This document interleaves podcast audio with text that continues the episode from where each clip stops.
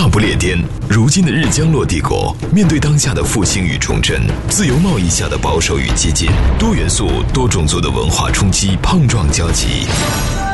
英伦三岛，从热烈的普利茅斯到寒冷的阿伯丁，从幽暗的贝尔法斯特到明媚的诺维奇，历史交错之间，红白玫瑰持续上演铿锵剧集。我们行将 Talk 进行解构，来往交锋之间，为您呈现一个华人视角的英国社会发展原貌。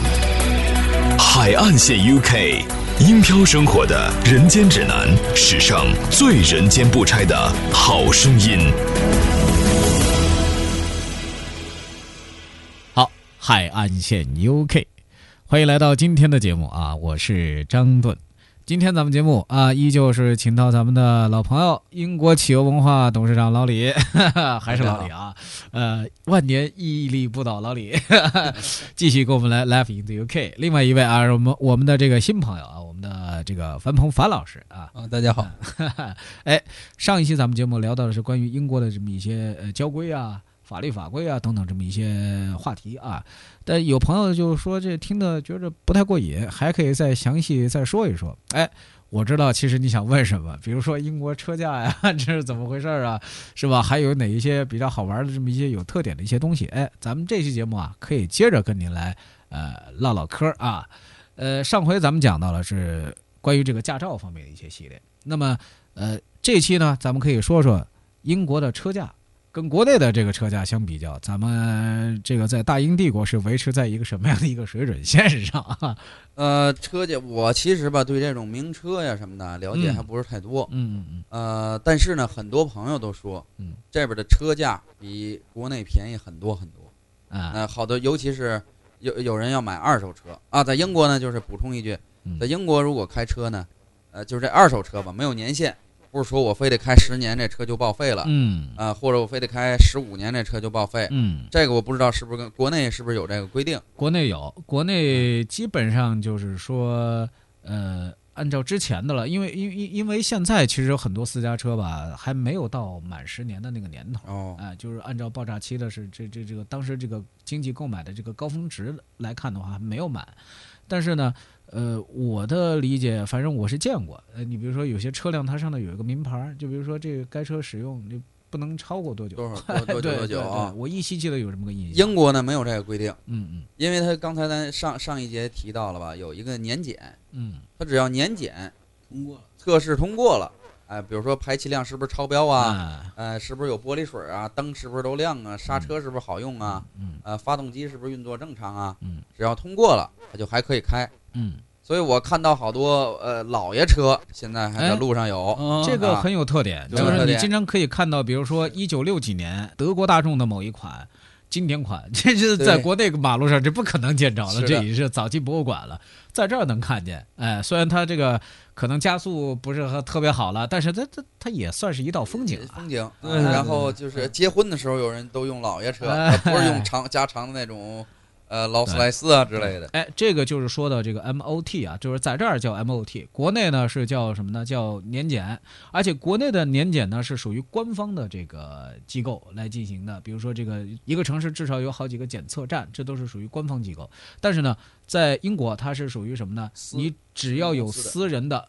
呃，这个车厂，你只要具备有这个检测的这个资格，但你你能够拿到这个牌照，那肯定是不容易的了，这肯定是符合规矩的嘛，对吧？那么，呃，只要能够在这种有资质的机构里头可以拿到这个满意的检测报告，通过了，OK 了，那就证明你的车是可以继续上路。另外的话，英国还有一项就是跟咱们国内呃不一样的，有一个叫路税的一个东西，这个路税呢。其实国内其实也喊了很久了，但是一直迟迟未能实施。这个东西就是根据，呃，这个你这个怎么说呢？是大部分是根据你的这个车的这个排气量来决定的。比如说二点零的车，二点零 T 或者二点四，排量越大，你缴的这个路面的这个费用啊，路税就越高；排量越小，一点四以下的，甚至有可能零点八以下的，那可能费用很低，甚至有可能是。有出现这个限免的这种情况的，呃，我听说过，好像都有。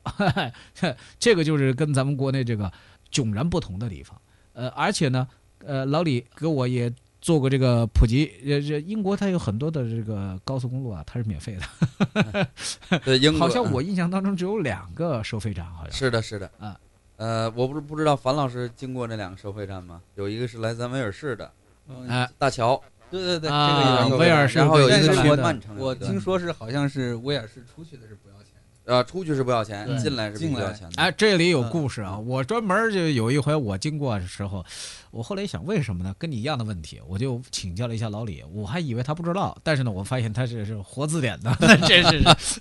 来说说老李啊，啊就是说呢，就是当时吧，威尔士跟英格兰啊，啊，就是修建高速公路的时候嗯，嗯就说谁来修这座桥嗯，啊？哎，这个首先要说一下啊，就是说这个地点呢，它很奇妙，它是属于英格兰和呃呃威尔士的交界处，，对，它恰好就是在布里斯托海峡，布里斯托海峡。哎，就是在这个哦海峡上，哎，就是呃海的对岸是呃 另外一个，我再说个有意思的事情，就是，呃，一一年斯旺西足球队不是从英冠升上英超了？英超了，嗯，啊，二零一一年，对，然后当时卡迪夫没有升上来，卡迪嗯。夫还是在英冠。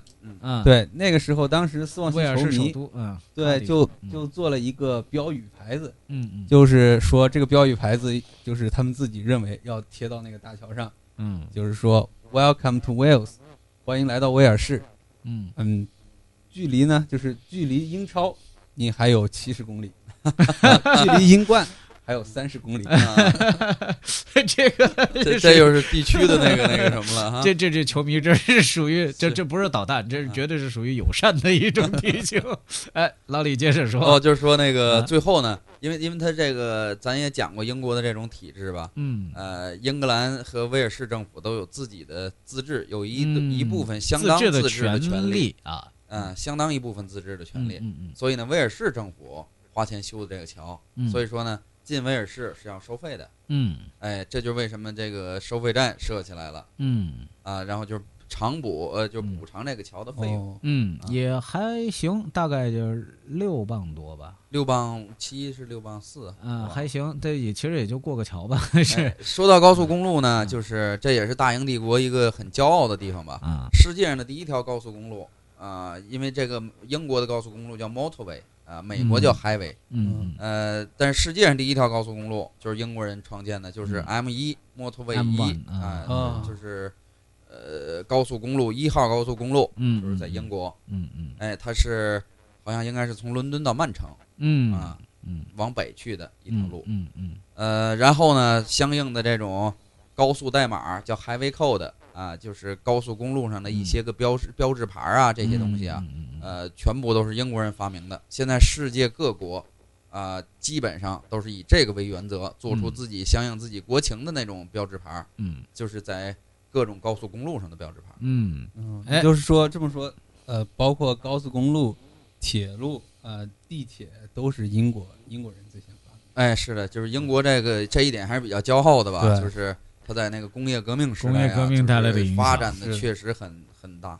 嗯哎，然后就是啊，回到老爷车那儿啊，我最有意思的一次就是什么呢？真正的看到了一个就是用那种呃，我大家看那个憨豆先生那个车，嗯他是用一种用插销那个锁车门的那种啊 那种车锁。我那天真正的看到一个那种车，就在咱们咱们咱们这个插城市，插销锁那个门是木头门，啊。那个车的门是还是木头门啊。然后那个最有意思的是车牌，啊。是自己用手画的一个，挂在车上也开，但是呢，它这是合法的，因为它可能是那个年检过期了。啊。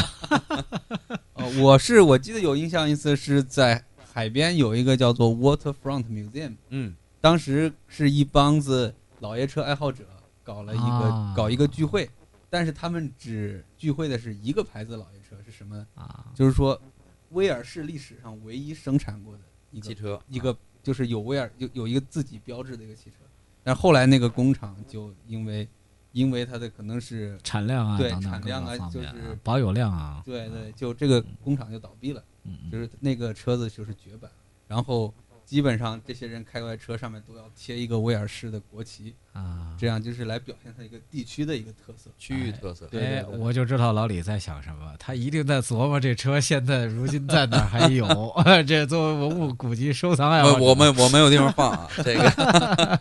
呃，咱咱们刚才说到这个，呃，咱咱咱们还是把话题引回来啊，就是呃，我国内的朋友他就有一个呃说法啊，就经常也问我说，哎呀，你们那那儿就是高速公路不收费，那你们哪儿都可以去啊，然后只要掏掏油钱就行了。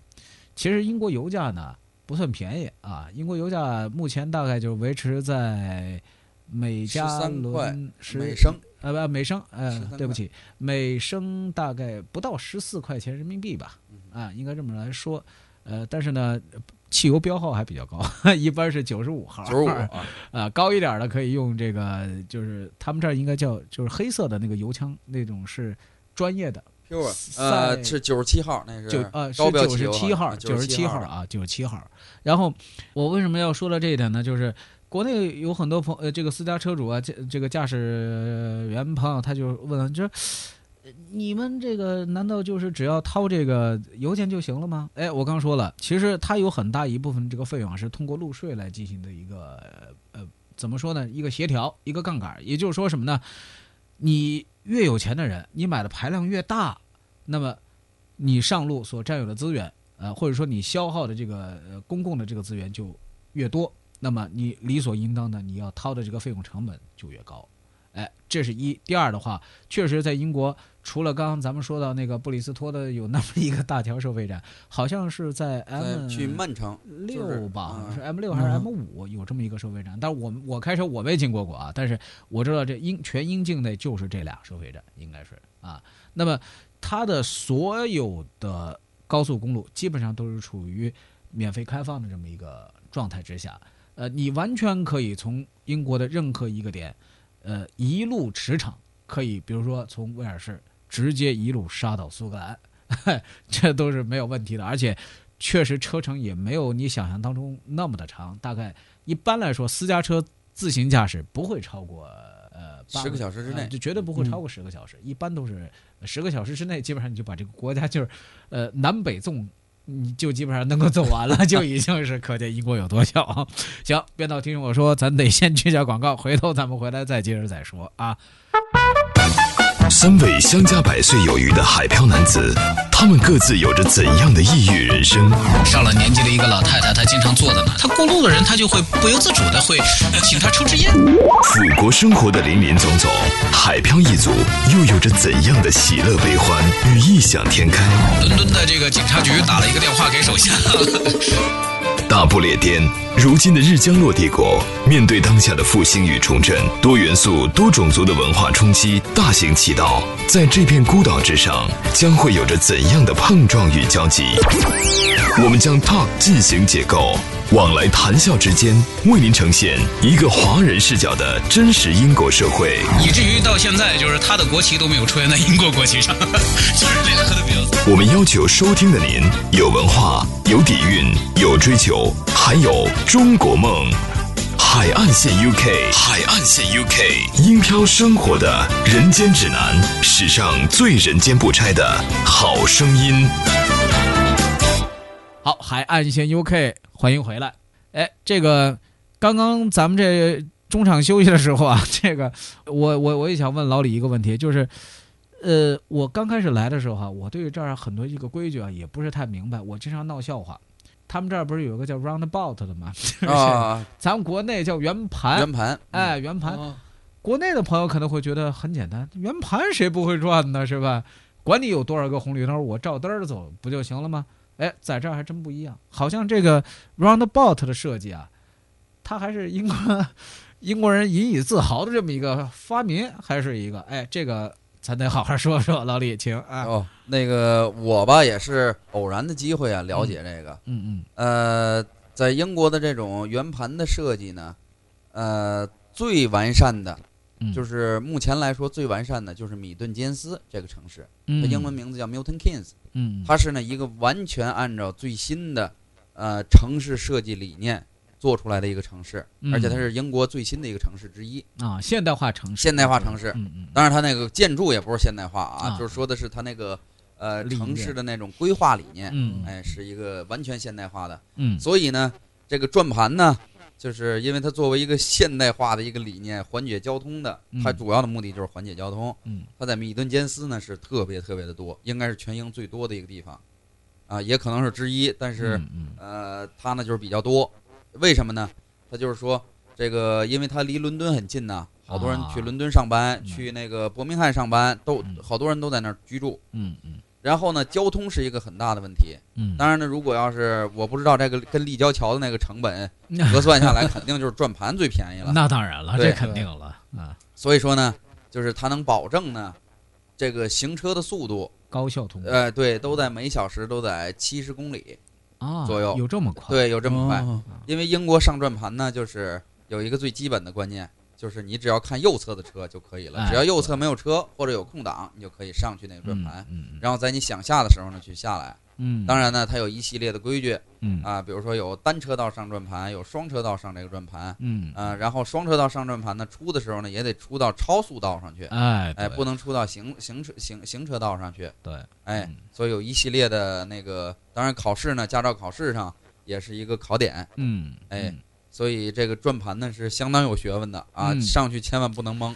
我就发现，就是我经常，特别是走到这种像，呃，城市之间的这种结合的这种地方，它往往就出现这种超大型的这种 roundabout 转盘。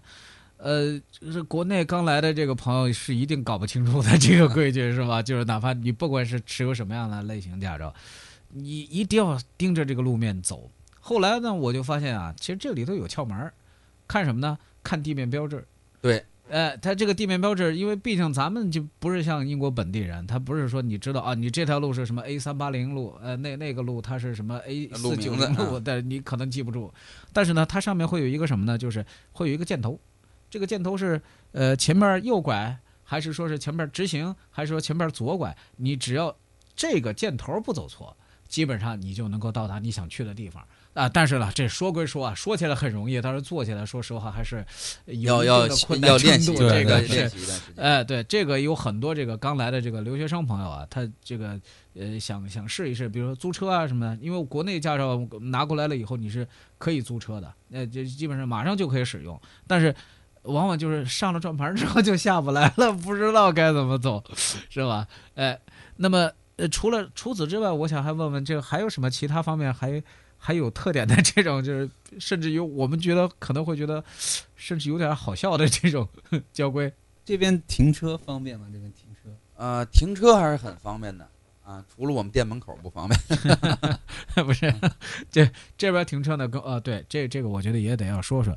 英国停车啊，它有很多的，当然，你像伦敦这个城市啊，你如果说是开车进伦敦的话，哎，这个有很多朋友就中过这个小招儿，因为呢，它有相应的一个规定，是说你进伦敦的外地车辆是必须要有一个所谓的一个叫什么呢？叫入城费。入城费对，呃啊而且这个入城费是说你进去了之后二十四个小时之内，你可以补缴，也就是说呃进行补充缴费啊，不是说不缴。